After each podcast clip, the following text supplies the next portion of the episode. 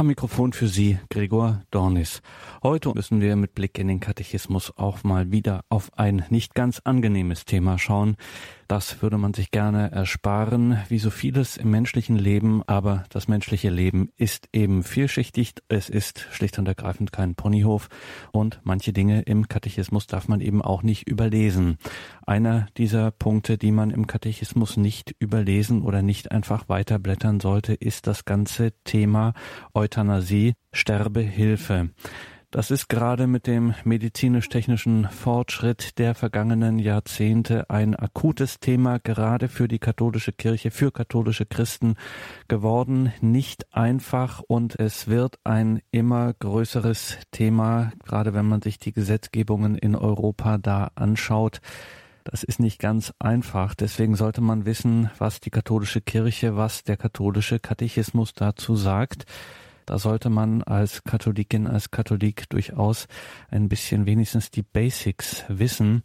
Deswegen schauen wir da heute und morgen auf dieses Thema mit einem Mann, der sich damit viel beschäftigt hat, der sich damit auskennt, dazu auch publiziert hat, der Philosoph, Blogger und Tagespostredakteur Dr. Josef Bordert. Wir schauen zunächst mal in den Katechismus. Was sagt er zu diesem sensiblen und schwierigen Thema Sterbehilfe? Zunächst mal, dass das fünfte Gebot, du sollst nicht töten, die direkte Euthanasie, die direkte aktive Sterbehilfe verbietet. Worin besteht die? Die besteht darin, dass man durch eine Tat oder die Unterlassung einer geschuldeten Handlung dem Leben behinderter, kranker oder sterbender Menschen ein Ende setzt.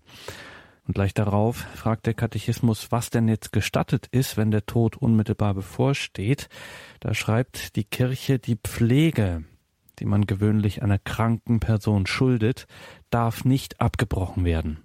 Erlaubt hingegen sind die Verwendung schmerzlindernder Mittel.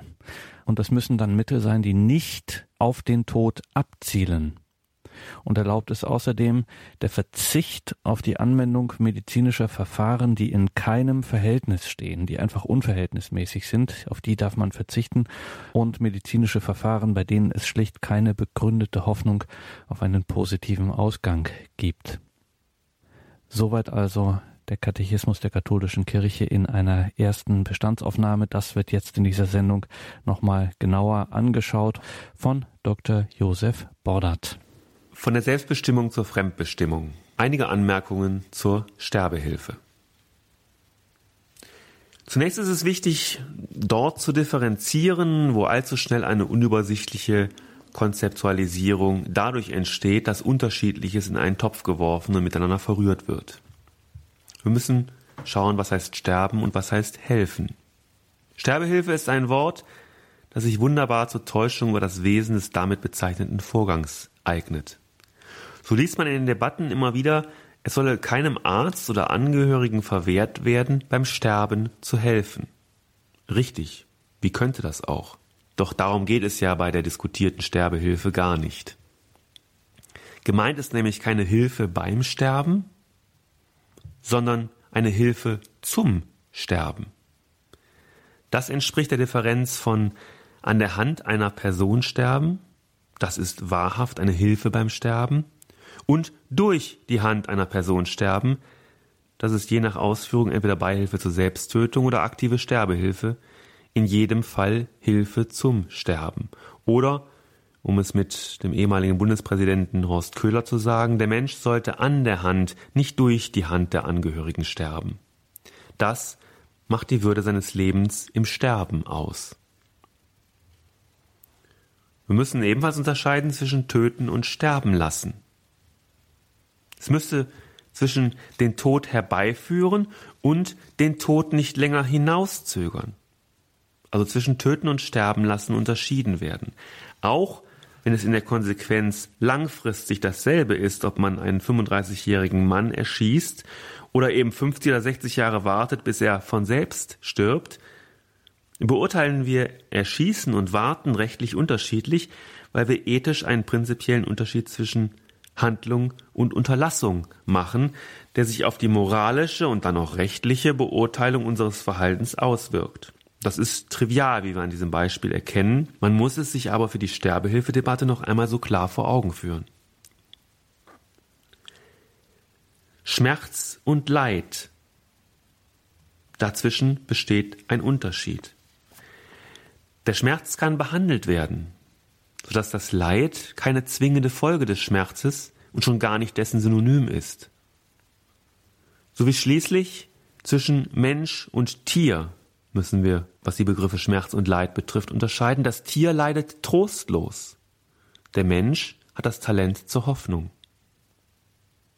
Das als Vorbemerkungen. Ich komme nun zu den Formen der Sterbehilfe, zu den aktivischen und den passivischen. Bei den aktivischen Formen der Sterbehilfe handelt es sich um Handlungen, die dazu führen, dass ein Mensch getötet wird. Sie haben entweder unmittelbar dieses Ziel, das wäre die aktive Sterbehilfe als Töten auf Verlangen, unterstützen dieses Ziel, das wäre die Beihilfe zur Selbsttötung, oder nehmen es zumindest billigend in Kauf, das wäre die indirekte Sterbehilfe. Zunächst zur aktiven Sterbehilfe. Aktive Sterbehilfe meint Töten auf Verlangen bzw. nach mutmaßlichem Willen durch aktive Intervention mit dem Ziel, unmittelbar und direkt den Tod eines Menschen herbeizuführen. Aktive Sterbehilfe ist weltweit überhaupt nur in den Niederlanden, in Belgien, in Luxemburg und im US-Bundesstaat Oregon erlaubt. In Deutschland ist sie verboten. Das ist Paragraph 216 StGB. Das nächste wäre die Beihilfe zur Selbsttötung. Beihilfe zur Selbsttötung oder auch assistierter Suizid liegt vor, wenn man Mittel und Wege organisiert, aufgrund derer sich ein Mensch das Leben nehmen kann. Entscheidend ist, dass der Suizid als eigenständige Handlung eine Tatherrschaft des Suizidalen zeigt. Dann ist seine Handlung die vorsätzliche Haupttat, die an sich nicht strafbar ist, also auch nicht die Beihilfe dazu. In Deutschland ist es erlaubt, sich umzubringen, weil keine Rechtspflicht besteht, am Leben zu bleiben. Es ist vielleicht das Thema, an dem sich das positive Recht am weitesten vom Naturrecht entfernt hat, denn moralisch steht der Suizid sehr wohl in der Kritik, nicht nur in weiten Bereichen der philosophischen Ethik, in der christlichen Moraltheologie oder auch im Islam, sondern auch im Empfinden vieler Menschen. Beihilfe zur Selbsttötung ist auch aus anderem Grunde alles andere als harmlos. Die Grenze zur aktiven Sterbehilfe ist fließend. Die Tat muss eigenständig vorsätzlich, wissentlich und willentlich vollzogen werden als selbstbestimmte Handlung in Freiheit. Und genau hier liegt das praktische wie theoretische Problem, wie ich später noch ausführen werde. Robert Spähmann sieht in der Suizidbeihilfe eine Einbruchstelle für die eigentliche aktive Sterbehilfe. Zitat Solange Selbstmord eine tolerierte, aber gesellschaftlich geächtete Handlung ist, bleibt das Problem der Beihilfe marginal. Im Zusammenhang mit der Euthanasiebewegung wird die deutsche Rechtsbestimmung jedoch zu einer gefährlichen Einbruchstelle. Als Robert Spähmann dies schrieb, bestand die deutsche Rechtsbestimmung in der Nichtregelung dieser Frage. Mittlerweile gibt es eine Regelung seit 2015, die die Beihilfe zur Selbsttötung unter bestimmten Umständen erlaubt. Ganz praktisch tritt hier die Uneindeutigkeit der Grenzziehung zutage. Was passiert, wenn der Suizid zu misslingen droht? Was tun mit Menschen, die körperlich oder geistig nicht mehr in der Lage sind, den Suizid vollständig selbst zu vollziehen, weil sie etwa gelähmt oder dement sind? Jedes Nachhelfen bei der Tat selbst soll ja verboten bleiben und müsste folgerichtig als Totschlag oder Mord verfolgt werden. Schon aus Gründen der Gleichbehandlung und Nichtdiskriminierung wäre die aktive Sterbehilfe der nächste logische Schritt. Schon deshalb ist beim Thema Sterbebeihilfe höchste Wachsamkeit und Vorsicht geboten. Wer hier einen Riesenunterschied zwischen dem einen und dem anderen markiert, ist entweder mit praktischen Fragen nicht vertraut oder will die hohe Wahrscheinlichkeit, mit der wir uns auf eine sehr rutschige, schiefe Ebene begeben, aus taktischen Gründen im Diskurs ausgeblendet wissen, will vielleicht gar die Gefahr verharmlosen, um den assistierten Suizid gezielt als Einfallstor für aktive Sterbehilfe zu benutzen. Bei dem zu erwartenden Anstieg an Demenzerkrankungen in den nächsten 30 Jahren ist ohnehin klar, dass die Beihilfe zur Selbsttötung nur ein Zwischenschritt ist. Der Weg wird weitergegangen werden mit dem Argument, dass es auf den technischen Vollzug nur formal, aber nicht materiell ankommt. Und wissen Sie was? Diese Haltung ist nicht von der Hand zu weisen und sollte daher jetzt dazu führen, dass wir zur Sterbebeihilfe entschieden Nein sagen. Kurz noch zur indirekten Sterbehilfe. Die indirekte Sterbehilfe ist eine Handlung, die ohne entsprechende Intention den Tod eines Menschen herbeiführt, zum Beispiel durch eine hohe Dosierung von Medikamenten, deren Gabe angezeigt ist. Indirekt ist sie, weil und soweit es an Tötungsabsicht fehlt. Aktivisch bleibt sie, weil und soweit sie eine Handlung darstellt, die sich auf den Menschen und sein Leben bezieht.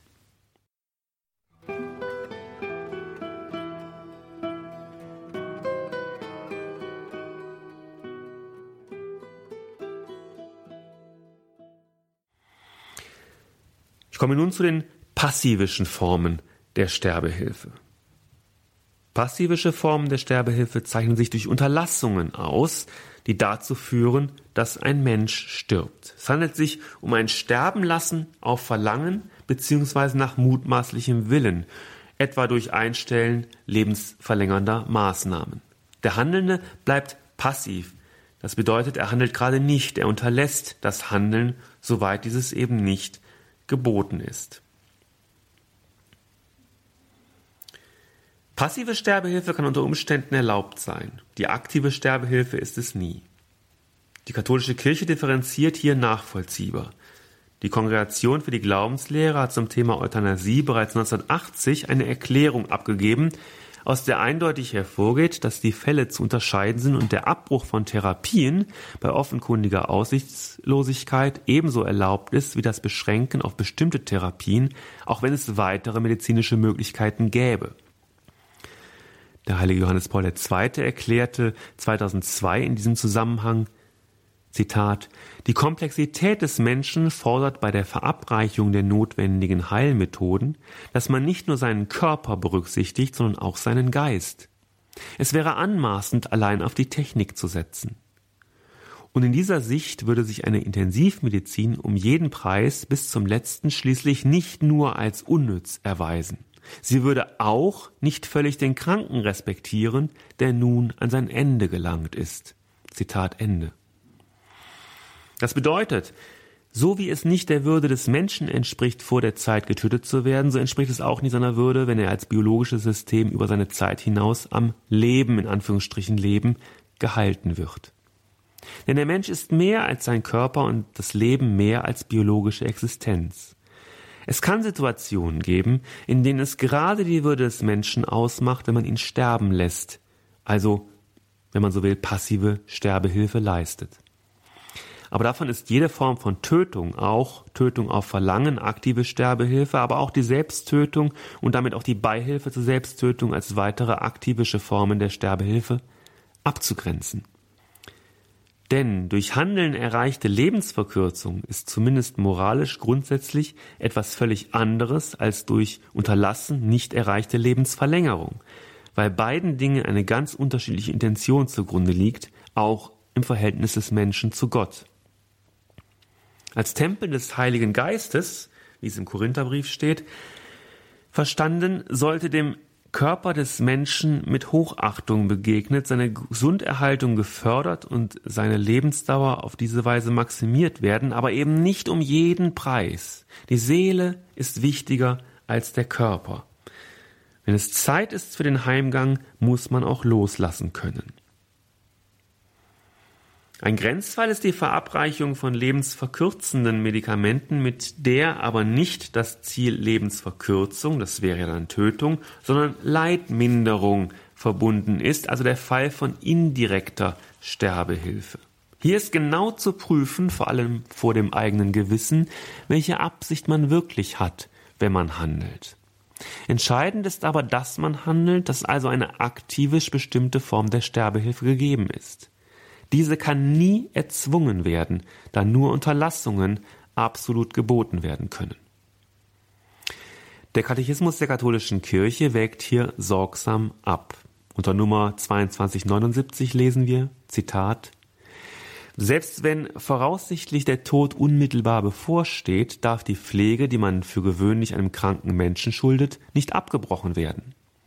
Schmerzlindernde Mittel zu verwenden, um die Leiden des Sterbenden zu erleichtern, selbst auf die Gefahr hin sein Leben abzukürzen, kann sittlich der Menschenwürde entsprechen, falls der Tod weder als Ziel noch als Mittel gewollt, sondern bloß als unvermeidbar vorausgesehen und in Kauf genommen wird. Die Betreuung des Sterbenden ist eine vorbildliche Form selbstloser Nächstenliebe, sie soll aus diesem Grund gefördert werden. Zitat Ende. Fest steht, in Fällen von passiver und indirekter Sterbehilfe findet eine Güterabwägung statt, die sich für Fälle aktiver Sterbehilfe von vornherein verbietet. Zu dieser Güterabwägung heißt es in der Informationsbroschüre Sterben in Würde, worum geht es eigentlich? von 2014, Zitat Anfang und Ende des Lebens sind der Verfügung des Menschen entzogen. Das bedeutet, dass der Tod nicht herbeigeführt, wohl aber zugelassen werden darf. Gottes Geschöpf zu sein bedeutet nicht, dass Menschen im Hinblick auf den Tod gar nicht handeln dürfen. Es ist richtig, Möglichkeiten zu ergreifen, um die letzte Phase des Lebens erträglich zu gestalten. Dazu gehören Sterbende schmerztherapeutisch zu versorgen, ihnen bestmögliche Pflege zuteilwerden zu lassen und den Tod nicht durch eine Behandlung im Übermaß hinauszuzögern.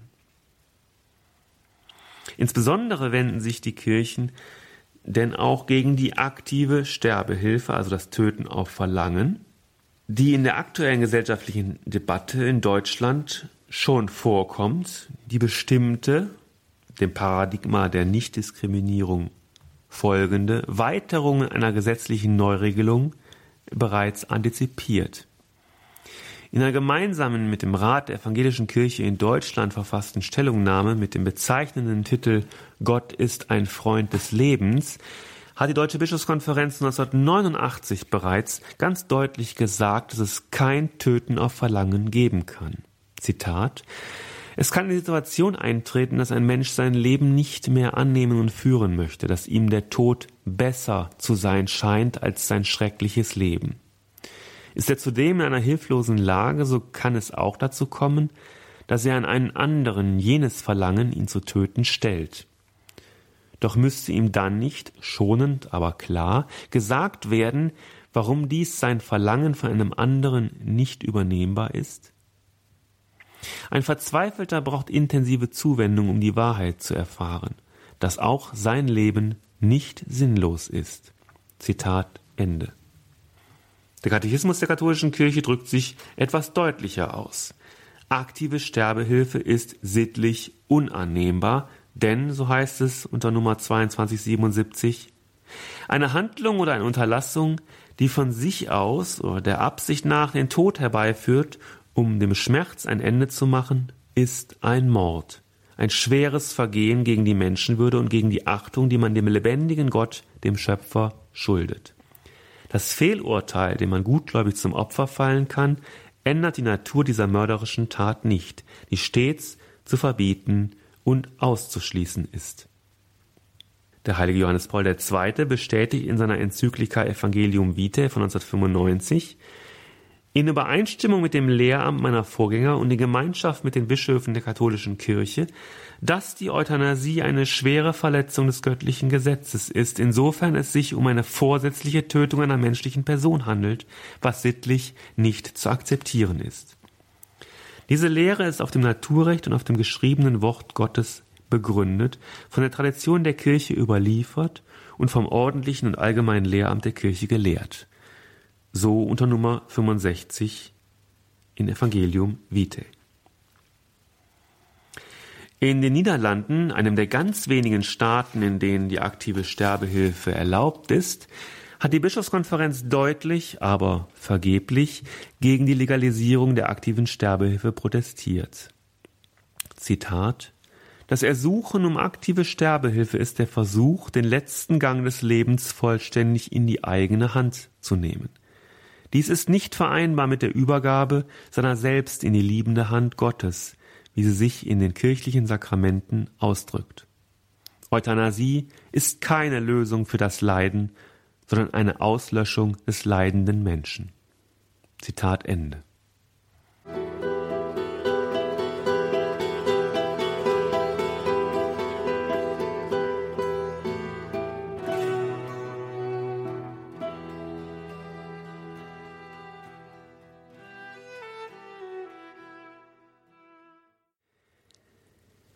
Ich fasse zusammen.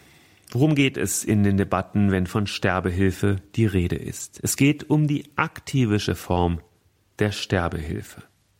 Um ein Eingreifen mit dem Ziel der Tötung eines Menschen. Es geht nicht um die passive Form der Sterbehilfe, um ein nicht oder nicht mehr Eingreifen unter Inkaufnahme eines Sterbens, das früher eintritt als in dem Fall, in dem man alles versucht, was menschlich und technisch möglich ist. Man kann tatsächlich der Ansicht sein, dass die passive Form der Sterbehilfe, das ist Sterben lassen auf Verlangen, erlaubt, die aktive Form der Sterbehilfe, das Töten auf Verlangen und auch die Vorstufe dessen, helfen zu töten auf Verlangen, hingegen verboten sein sollten, weil die gezielte Beendigung menschlichen Lebens ebenso gegen die Würde des Menschen verstößt wie eine Lebensverlängerung um jeden Preis. Gerade in einer hochtechnisierten Medizin ist es möglich, biologische Funktionen durch technische zu ersetzen und so das Leben, das angebliche Leben, erheblich zu verlängern. Der Mensch aber ist mehr als seine Biologie. Das liegt der Haltung der Kirche im Rücken, wenn sie davon spricht, der Tod solle nicht durch eine Behandlung im Übermaß hinaus gezögert werden. Wenn wir hierzu den moraltheoretischen Hintergrund der Differenz von Töten und Sterben lassen berücksichtigen, der vom prinzipiellen Unterschied zwischen Handlung und Unterlassung aufgespannt wird, erhalten wir bei Robert Spähmann den entscheidenden Hinweis. Der Philosoph schreibt in seinem Aufsatz Es gibt kein gutes Töten von 1997, Zitat, Der Wert jedes menschlichen Lebens ist zwar inkommensurabel, daher das unbedingte Tötungsverbot, es gibt aber in moralischer Hinsicht einen Unterschied zwischen Handlungsgeboten und Unterlassungsgeboten. Nur Unterlassungsgebote können unbedingt sein, Handlungsgebote nie. Handlungsgebote unterliegen immer einer Abwägung der Gesamtsituation und dazu gehören auch die zur Verfügung stehenden Mittel. Denn, weiterhin Spähmann, die Medizin kann nicht mehr dem Prinzip folgen, jederzeit jedes menschliche Leben so lange zu erhalten, wie das technisch möglich ist. Sie kann es nicht aus Gründen der Menschenwürde, zu der auch das menschenwürdige Sterben lassen gehört.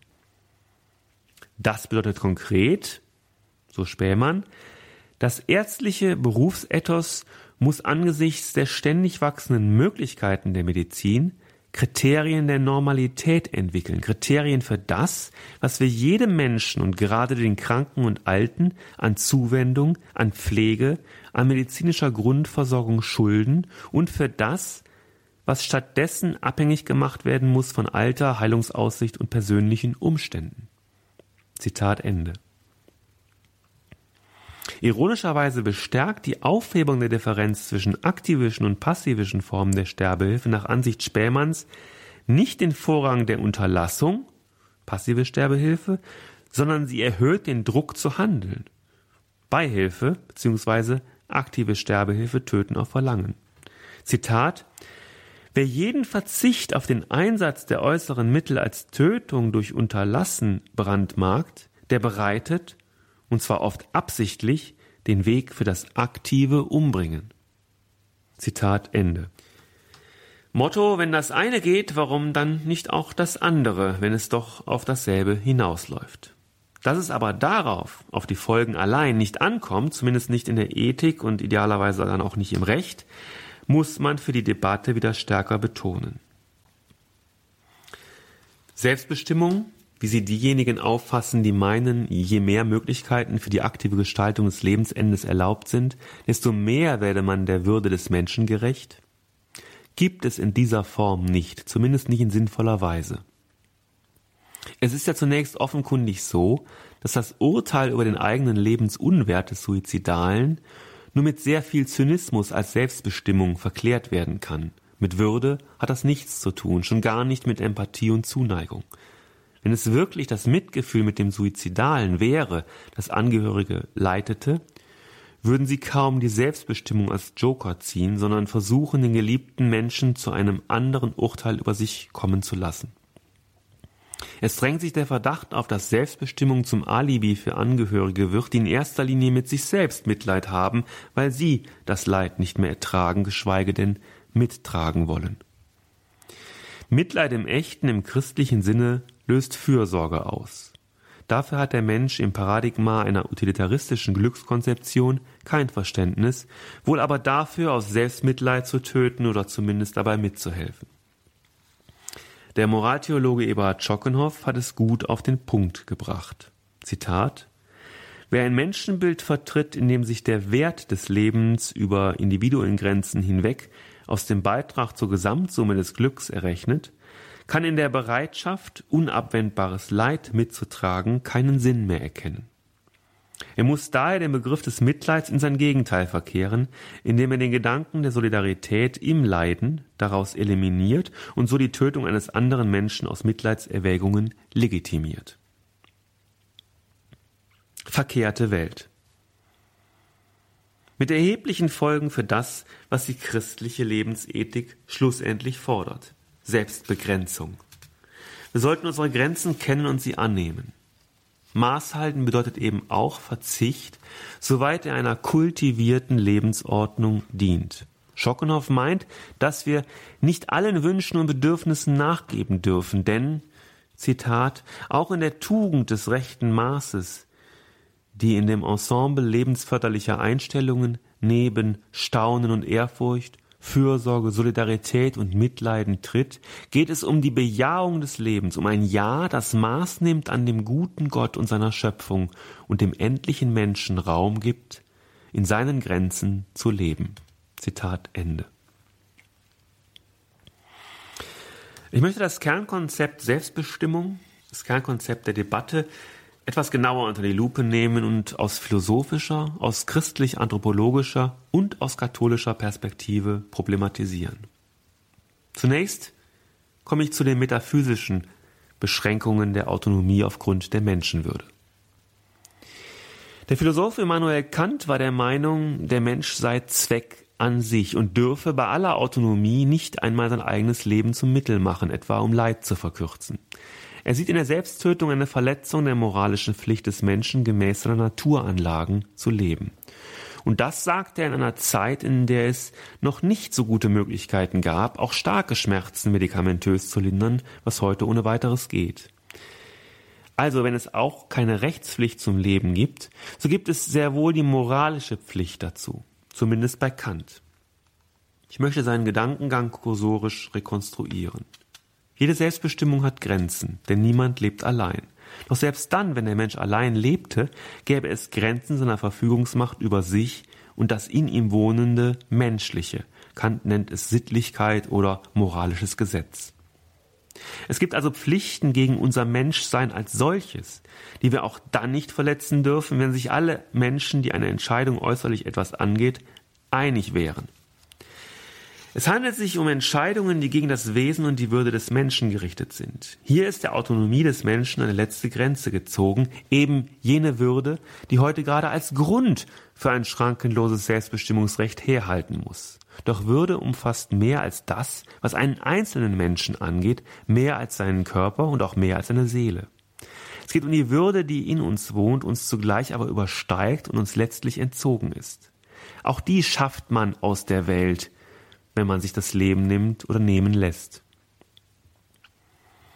Selbsttötung und Sterbehilfe gehören also zu diesen gegen das Wesen und die Würde des Menschen gerichteten Entscheidungen. Es handelt sich um Taten gegen die natürliche Lebenspflicht des Menschen, so Kant, um Handlungen, mit denen sich das empirische Subjekt, der einzelne Mensch, gegen die Transzendentalsubjektivität des Menschen erhebt, gegen die Menschheit, wie Kant sagt nach Kant auch das vernünftige Weltwesen, das der Mensch als Urbild seiner Handlungen in seiner Seele trägt und das in moralischer Vollkommenheit geschaffen ist. Also das über den einzelnen Vertreter der Menschheit hinausgehende Menschsein, die gedankliche Vorstellung davon, was den Menschen wesentlich ausmacht, was ihn zum Menschen macht, kurz seine Sittlichkeit, seine Würde. Selbsttötung und Sterbehilfe widersprechen also der Menschenwürde. Immer. Weil ich nicht nur meinen Körper zerstöre, der mir gehört, sondern etwas, das mir nicht gehört, die Würde.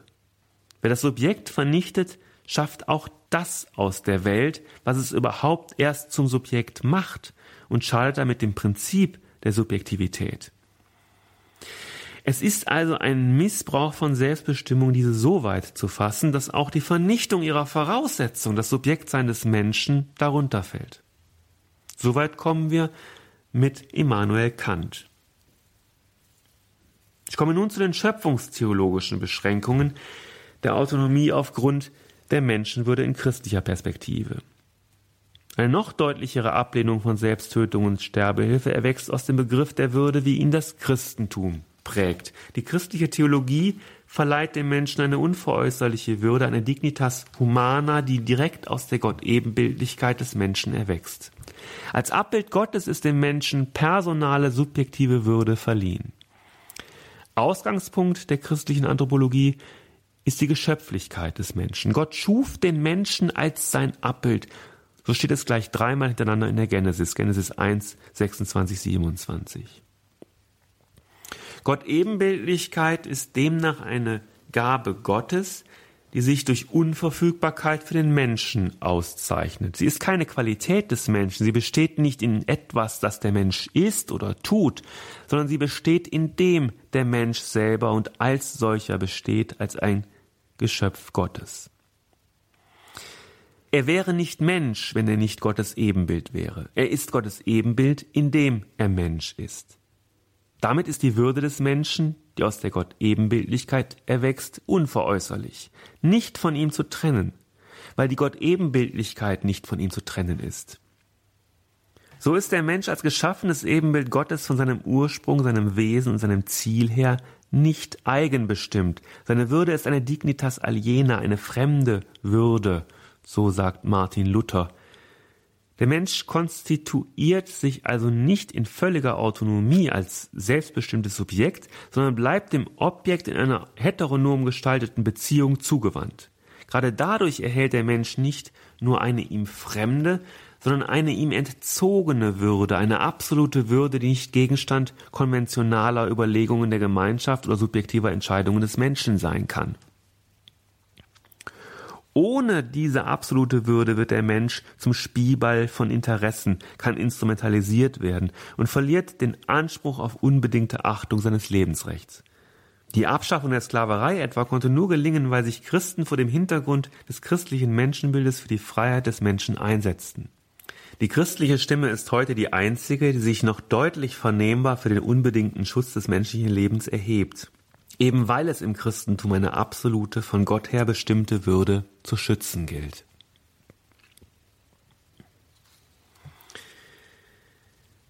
Es gibt also keine Autonomie, die über die Achtung der Person hinausgeht. Und damit komme ich zur Position der katholischen Kirche. Die Position der katholischen Kirche fasst die Überlegungen zu Subjektivität, Sittlichkeit und Würde in der Forderung nach Achtung vor der menschlichen Person zusammen. In der Pastoralkonstitution Gaudium et Spes des Zweiten Vatikanischen Konzils heißt es unter Nummer 27, was ferner zum Leben selbst im Gegensatz steht, wie jede Art Mord, Völkermord, Abtreibung, Euthanasie und auch der freiwillige Selbstmord, was immer die Unantastbarkeit der menschlichen Person verletzt, wie Verstümmelung, körperliche oder seelische Folter und der Versuch, psychischen Zwang auszuüben. Was immer die menschliche Würde angreift, wie unmenschliche Lebensbedingungen, willkürliche Verhaftung, Verschleppung, Sklaverei, Prostitution, Mädchenhandel und Handel mit Jugendlichen, sodann auch unwürdige Arbeitsbedingungen, bei denen der Arbeiter als bloßes Erwerbsmittel und nicht als freie und verantwortliche Person behandelt wird. All diese und andere ähnliche Taten sind an sich schon eine Schande, sind eine Zersetzung der menschlichen Kultur, entwürdigen weit mehr jene, die das Unrecht tun, als jene, die es erleiden. Zugleich sind sie in höchstem Maße ein Widerspruch gegen die Ehre des Schöpfers. In dem vorhin bereits zitierten gemeinsamen Papier von EKD und DBK zur Sterbehilfe wird über die Person Folgendes ausgesagt, Zitat, die Unverfügbarkeit des anderen, seine Unantastbarkeit als Person bedeutet die Einräumung eines unbedingten Lebensrechts des anderen und die prinzipielle Respektierung seines Eigenrechts, seines Selbstbestimmungsrechts mit der prinzipiellen Einschränkung, keiner hat über den Wert oder Unwert eines anderen menschlichen Lebens zu befinden, selbst nicht über das eigene. Dies entzieht sich auch schlicht unserer Kenntnis, denn jeder ist ungleich mehr und anderes, als er von sich weiß. Keiner lebt nur für sich, und was einer für andere bedeutet, das wird er nie genau wissen. Im Glauben daran, dass Gott das Leben jedes Menschen will, ist jeder mit seinem Leben, wie immer es beschaffen ist, unentbehrlich. Zitat Ende. Auch der Suizid ist daher vor Gott und den anderen Menschen nicht zu verantworten. Zitat In der Selbsttötung verneint ein Mensch sich selbst. Vieles kann zu einem solchen letzten Schritt führen. Doch welche Gründe es auch sein mögen, keinem Menschen steht darüber von außen ein Urteil zu. Die Beweggründe und die Entscheidungsmöglichkeiten des anderen bleiben ebenso wie eventuelle Auswirkungen einer Krankheit im letzten unbekannt. Für den Christen bedeutet die Selbsttötung eines anderen Menschen eine enorme Herausforderung. Er kann diese Tat im letzten nicht verstehen und nicht billigen und kann dem, der so handelt, seinen Respekt doch nicht versagen. Eine Toleranz gegenüber dem anderen, noch über das Verstehen seiner Tat hinaus, ist dabei gefordert. Doch die Selbsttötung billigen und gutheißen kann der Mensch nicht, der begriffen hat, dass er nicht nur für sich lebt. Zitat Ende. Freiheit und Suizidalität. Man kann argumentieren, dass die Freiheit des Menschen auch das Recht umfasse, das eigene Leben jederzeit zu beenden, wenn man dies denn will. Doch das ist eine Position, die sich kritisieren lässt, mit und ohne Gottesbezug, wie man an den ausgeführten philosophischen, theologischen und kirchlichen Gedanken erkennen kann. Man muss sich dazu die Frage stellen, ob ein Mensch, der meint, nicht mehr weiterleben zu können, überhaupt frei ist, also jene Autonomie und Selbstbestimmung aufweist, um die es geht. Nein, das ist er nicht. Freiheit und Suizidalität schließen sich aus. Ganz im Gegenteil gilt, nirgendwo ist der Mensch unfreier, als in dem Moment, wo er sich die Bedingung der Möglichkeit, Freiheit zu erfahren, nehmen will. Das Leben. In der Extremsituation, in der sich ein Mensch befindet, der den Suizid erwägt, gibt es keine Freiheit. Der sprichwörtliche Tunnelblick, die Fixierung auf die Selbsttötung als einzigen Ausweg, in Anführungsstrichen, ist eine feststehende Wendung in Erzählungen derer, die mit ihrem Suizidversuch scheiterten. Um das nachvollziehen zu können, muss man sich zuvor von dem Gedanken lösen, Freiheit sei das Resultat eines möglichst breiten Angebots an Optionen. Das ist aber ein Irrtum, denn Freiheit braucht paradoxerweise immer auch die Bereitschaft und Fähigkeit zur Bindung, um Entscheidungsspielräume auf ein faktisch und ethisch handhabbares Maß einzuengen. Absolute Freiheit wozu ich die Verfügung über Menschenleben, auch über das eigene zählen möchte, ist ein geradezu unmenschlich hoher Anspruch. Für den Menschen gibt es keine absolute Freiheit, zumindest nicht als spürbare Freiheit, denn absolute Freiheit führte in der Praxis zur Entscheidungsunfähigkeit und damit de facto zu Unfreiheit. Echte Freiheit gibt es nur unter Bedingungen. Eine Möglichkeit, ein Mehr an Freiheit zu erlangen, ist daher die freiwillige Selbstbindung. Für den Christen erfolgt diese als Bindung an Gott. Mit Kant ist aber auch an eine Selbstbindung an das absolute Moralgesetz zu denken, aus dem sich eine absolute Lebenspflicht notwendig ergibt. Angesichts der Suizidalität eines Menschen mit dessen Freiheit, Selbstbestimmung und Autonomie zu argumentieren, ist nicht nur philosophisch und psychologisch fragwürdig, sondern auch sozial, wie Robert Spähmann betont.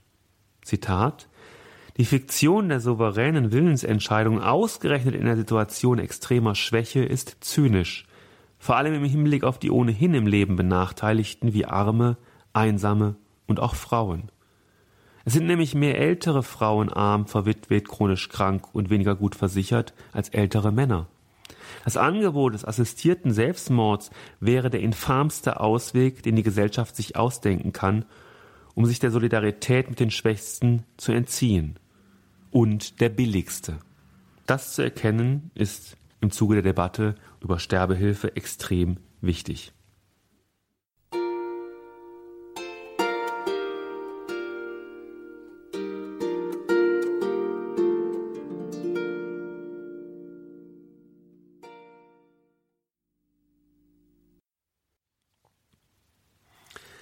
Ich komme zur Fremdbestimmung, zum Verhältnis des Suizidalen zum anderen. Es wird deutlich, Selbstbestimmung als absoluter Wert verfängt nicht. Selbstbestimmung, so verstanden, ist eine hübsche Mogelpackung ohne Inhalt. Mehr noch, Selbstbestimmung führt zu Fremdbestimmung. Am Ende des Weges steht nicht weniger, nein, mehr Bevormundung. Eine völlig neue Art Paternalismus erhält Einzug. Ich möchte das im Einzelnen ausführen. Zunächst, der andere wird durch den Suizidalen fremdbestimmt. Der Mensch lebt nicht nur für sich selbst. Er bleibt bis zuletzt ein Ens Soziale. Er verliert auch im Sterben nicht die Beziehung zu Dritten. Damit ist immer auch Verantwortung verbunden. Es ist eine Illusion zu meinen, der Suizid betreffe nur den Suizidalen selbst. Jede Handlung hat Konsequenzen für Dritte. Von jedem Suizid sind Dritte betroffen. Was für den Suizid gilt, gilt natürlich in besonderer Weise für die Suizidbeihilfe. Hier werden Dritte unmittelbar mit einbezogen. Die Selbstbestimmung untergräbt faktisch die Selbstbestimmung Dritter, indem sie diese mindestens in schwerwiegende Gewissenskonflikte bringt, wenn nicht gar, je nach Ausgestaltung der Rechtslage, mit einer gesetzlichen Hilfspflicht konfrontiert. Besonders Pflegern und Ärzten kann die Situation einer auferlegten Pflicht, zu der Verlangen führte, nicht zugemutet werden.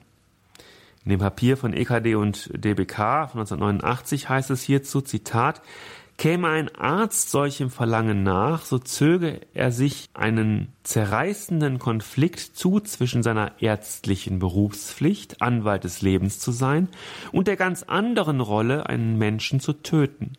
Täte er es auch aus Mitleid, ließe sich dann vermeiden, dass man ihm auch noch andere Motive zu unterstellen beginnt?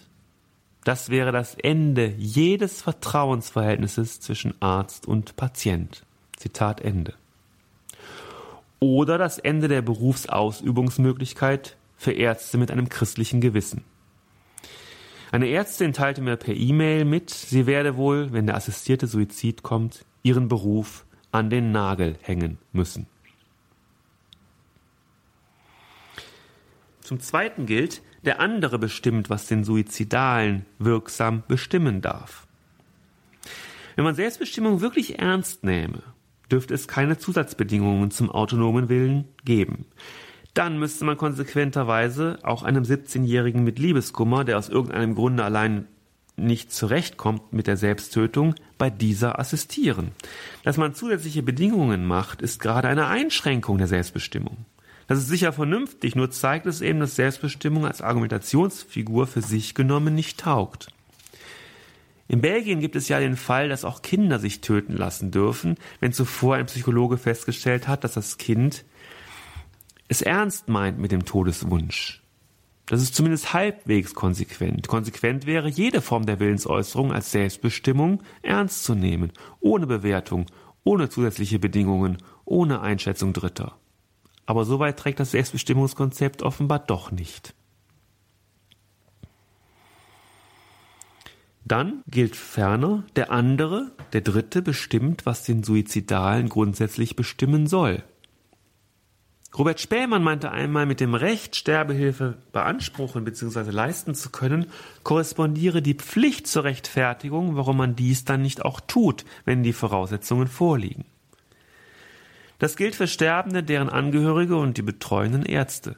Schließlich geht man einen langen, steinigen Weg, statt die Abkürzung über die goldene Brücke zu nehmen. Der Rechtfertigungsdruck, der entsteht, präjudiziert die Entscheidung, die dann keine selbstbestimmte, sondern nur noch eine zwar selbst geäußerte, zuvor aber sozial adaptierte und verinnerlichte ist. Aus einer bestimmten Norm, die mit durchaus guten Absichten gemacht wird, erwächst letztlich ein nicht zu kontrollierendes gesellschaftliches Klima, in dem unerwünschte Effekte eintreten, die, und das ist entscheidend, normativ nicht wieder einzuholen sind. Die Folgen zeigen sich in der Alltagsmoral im Umgang mit kranken und alten Menschen und vor allem auch mit deren Angehörigen, die ja schließlich etwas tun könnten. So entsteht Druck auf die Angehörigen und auf die Sterbenden zugleich, die Ächtung der möglicherweise mangelnden Konsequenz, des fehlenden Mutes, dem Leid, das zur Last wird, aktiv zu begegnen. Druck und Ächtung, das geschieht auf Ebene des Zusammenlebens, die sich selbst kaum regeln lassen, gleichwohl diese Phänomene Frucht einer gesetzlichen Regelung sein können. Ich fürchte, dass mit der Akzeptanz von Sterbehilfe in Form einer entsprechenden Rechtsnorm der Druck auf kranke und alte Menschen doch bitte sozialverträglich aus dem Leben zu scheiden, beziehungsweise die Ächtung von Angehörigen und Ärzten, die ihnen dabei nicht helfen wollen, immer mehr zunehmen werden. Deswegen muss der Gesetzgeber sehr genau aufpassen, was er zulassen und was er verbieten will. Diese Gefahr besteht ganz real. Dort, wo aktive Sterbehilfe legalisiert wurde, ist sie keine reale Gefahr mehr, sondern Realität. Den verkappten Paternalismus hinter der Rede von Selbstbestimmung deckt eine Analyse Gerbert van Lonens zur Situation in den Niederlanden schonungslos auf. Formulierungen wie Du kannst ja sterben, und wenn du nicht willst, dann jammere auch nicht, gehören dort nicht in die Drehbücher billiger Horrorfilme, sondern zum Alltag. Hier zeigt sich nicht nur, wie aktive Sterbehilfe zur Fremdbestimmung führt, hier zeigt sich vor allem eines, wo die Möglichkeit gegeben ist, den Tod zu wählen, wird das Leben unerträglich. Auch die Deutsche Bischofskonferenz warnte jüngst vor den Konsequenzen, die eine Legalisierung der aktiven Sterbehilfe haben könnte. In der Informationsbroschüre Sterben in Würde, worum geht es eigentlich? Heißt es, Zitat, der innere und äußere Druck auf alle alten, schwerkranken und Pflegebedürftigen könnte zunehmen, von derartigen Optionen Gebrauch zu machen.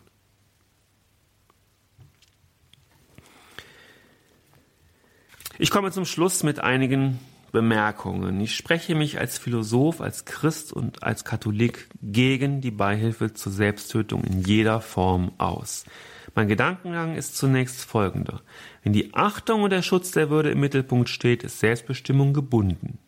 Als Philosoph gehe ich dabei auf Kant zurück. Als Christ ist mir das schöpfungstheologisch begründete Bild des Menschen als Geschöpf Gottes wichtig, das seine Würde als Geschenk empfängt. Als Katholik lese ich in den wichtigsten Texten von der bedingten Achtung der Selbstbestimmung, die ihre Grenze in der Achtung der Menschenwürde, in der Unbedingtheit des Lebensrechts und insbesondere in der Verantwortung vor Gott findet, wie sie sich durch den Glauben ausdrückt, darüber hinaus jedoch vor allem im Gewissen jedes Menschen zeigt. Im Ergebnis steht, dass Selbstbestimmung auch auf die eigene Person bezogen Grenzen hat, und zwar dort, wo der Mensch als von Gott geschaffenes moralisches Subjekt so handelt, dass er die Moralität im Menschen vernichtet. Und das tut er, wenn er sich oder andere tötet. Es mag keine Rechtspflicht zu leben existieren, weshalb der Suizid auch straffrei bleibt, aber es gibt eine moralische Pflicht zu leben, sagt die Kirche, sagt auch Kant. Den Mangel an rechtlicher Lebenspflicht dadurch zu unterstreichen, dass man nun die Beihilfe zum Suizid ebenfalls straffrei hält, ist unmoralisch.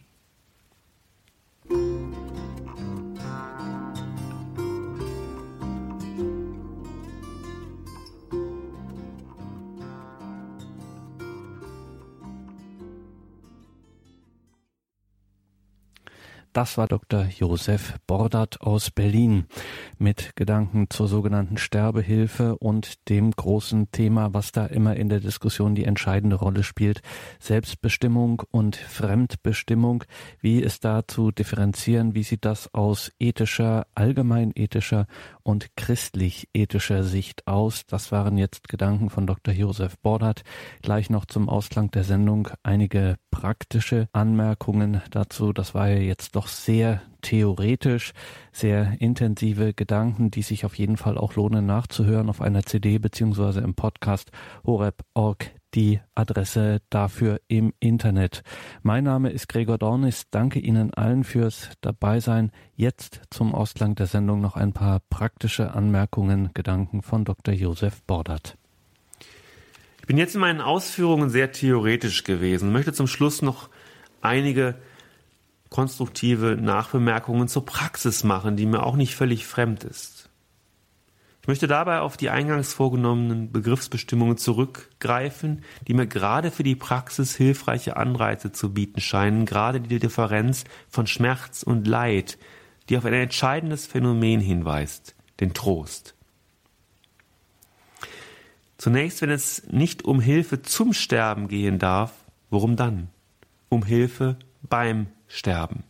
Ich erinnere noch einmal an das berühmte Diktum Horst Köhlers vom Menschen, der an der Hand, nicht durch die Hand der Angehörigen sterben sollte.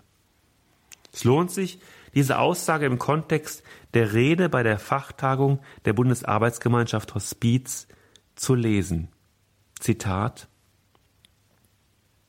Soll wirklich aktive Sterbehilfe die Antwort sein, wenn Menschen befürchten müssen, am Ende ihres Lebens mit ihrem Leiden alleingelassen zu werden oder anderen zur Last zu fallen? Ich bin der festen Überzeugung, das darf die Antwort nicht sein. Ein Sterben in Würde zu sichern, ist eine Aufgabe für unsere ganze Gesellschaft. Wir müssen wieder lernen. Es gibt viele Möglichkeiten, sterbenskranken Menschen beizustehen, ihre Leiden zu lindern und sie zu trösten. Vor allem gilt, wir dürfen sie nicht allein lassen. Nicht durch die Hand eines anderen sollen die Menschen sterben, sondern an der Hand eines anderen. Soweit Horst Köhler. Robert Spähmann meint dazu, Zitat, die Hospizbewegung nicht die Euthanasiebewegung ist die menschenwürdige Antwort auf unsere Situation. Und weiter, wo Sterben nicht als Teil des Lebens verstanden und kultiviert wird, da beginnt die Zivilisation des Todes. Soweit Robert Spähmann. Aus meiner Erfahrung als Angehöriger und als Beauftragter für den Senioren- und Krankenbesuchsdienst im Dekanat Berlin-Schöneberg-Tempelhof weiß ich, dass spätestens am Krankenbett jede Theorie ergraut. Da kann man nicht mit Kants Pflichtbegriff ankommen, auch nicht mit dem Konzept der Würde. Doch ich weiß auch aus meiner Erfahrung, dass der Mensch zwar gegenüber dem Tier den Nachteil hat, sein Leid in die Zukunft fortschreiben zu können und dadurch in Perspektivlosigkeit zu geraten, dass er jedoch zugleich den Vorteil hat, nicht trostlos leiden zu müssen. Es geht also darum, einem Menschen zumal einem Nahestehenden, mit größter Fürsorge zu helfen, diesen Trost für sich zu finden. Dass dies leichter geht, wenn ein Mensch an den lebendigen Gott glaubt und die christliche Auferstehungshoffnung hat, ist klar. Doch auch allen anderen Menschen kann man mit Geduld und Liebe den Trost spenden, der nötig ist, um weiterleben zu wollen. Davon bin ich fest überzeugt. Ich kann keinen Menschen von seinem Leid befreien, das kann niemand. Aber ich kann versuchen, ihm die Verzweiflung zu nehmen. Ich würde jedem Menschen raten, alle Möglichkeiten auszuschöpfen, die die Palliativmedizin heute bietet. Es gibt Mittel und Wege, den Schmerz auszuschalten, ohne sich zu töten. Mittel und Wege, die oft gar nicht gänzlich in Betracht gezogen werden. Es kann in einer zivilisierten Gesellschaft nur darum gehen, das Leid zu lindern, nicht den Leidenden zu beseitigen, zu trösten, nicht zu töten. Das kostet Zeit und Geld. Und das ist der springende Punkt. Sind wir bereit, diese Zeit und dieses Geld zu investieren? Oder suchen wir nach schnelleren, billigeren Lösungen? Auch diesen Fragen müssen wir uns stellen.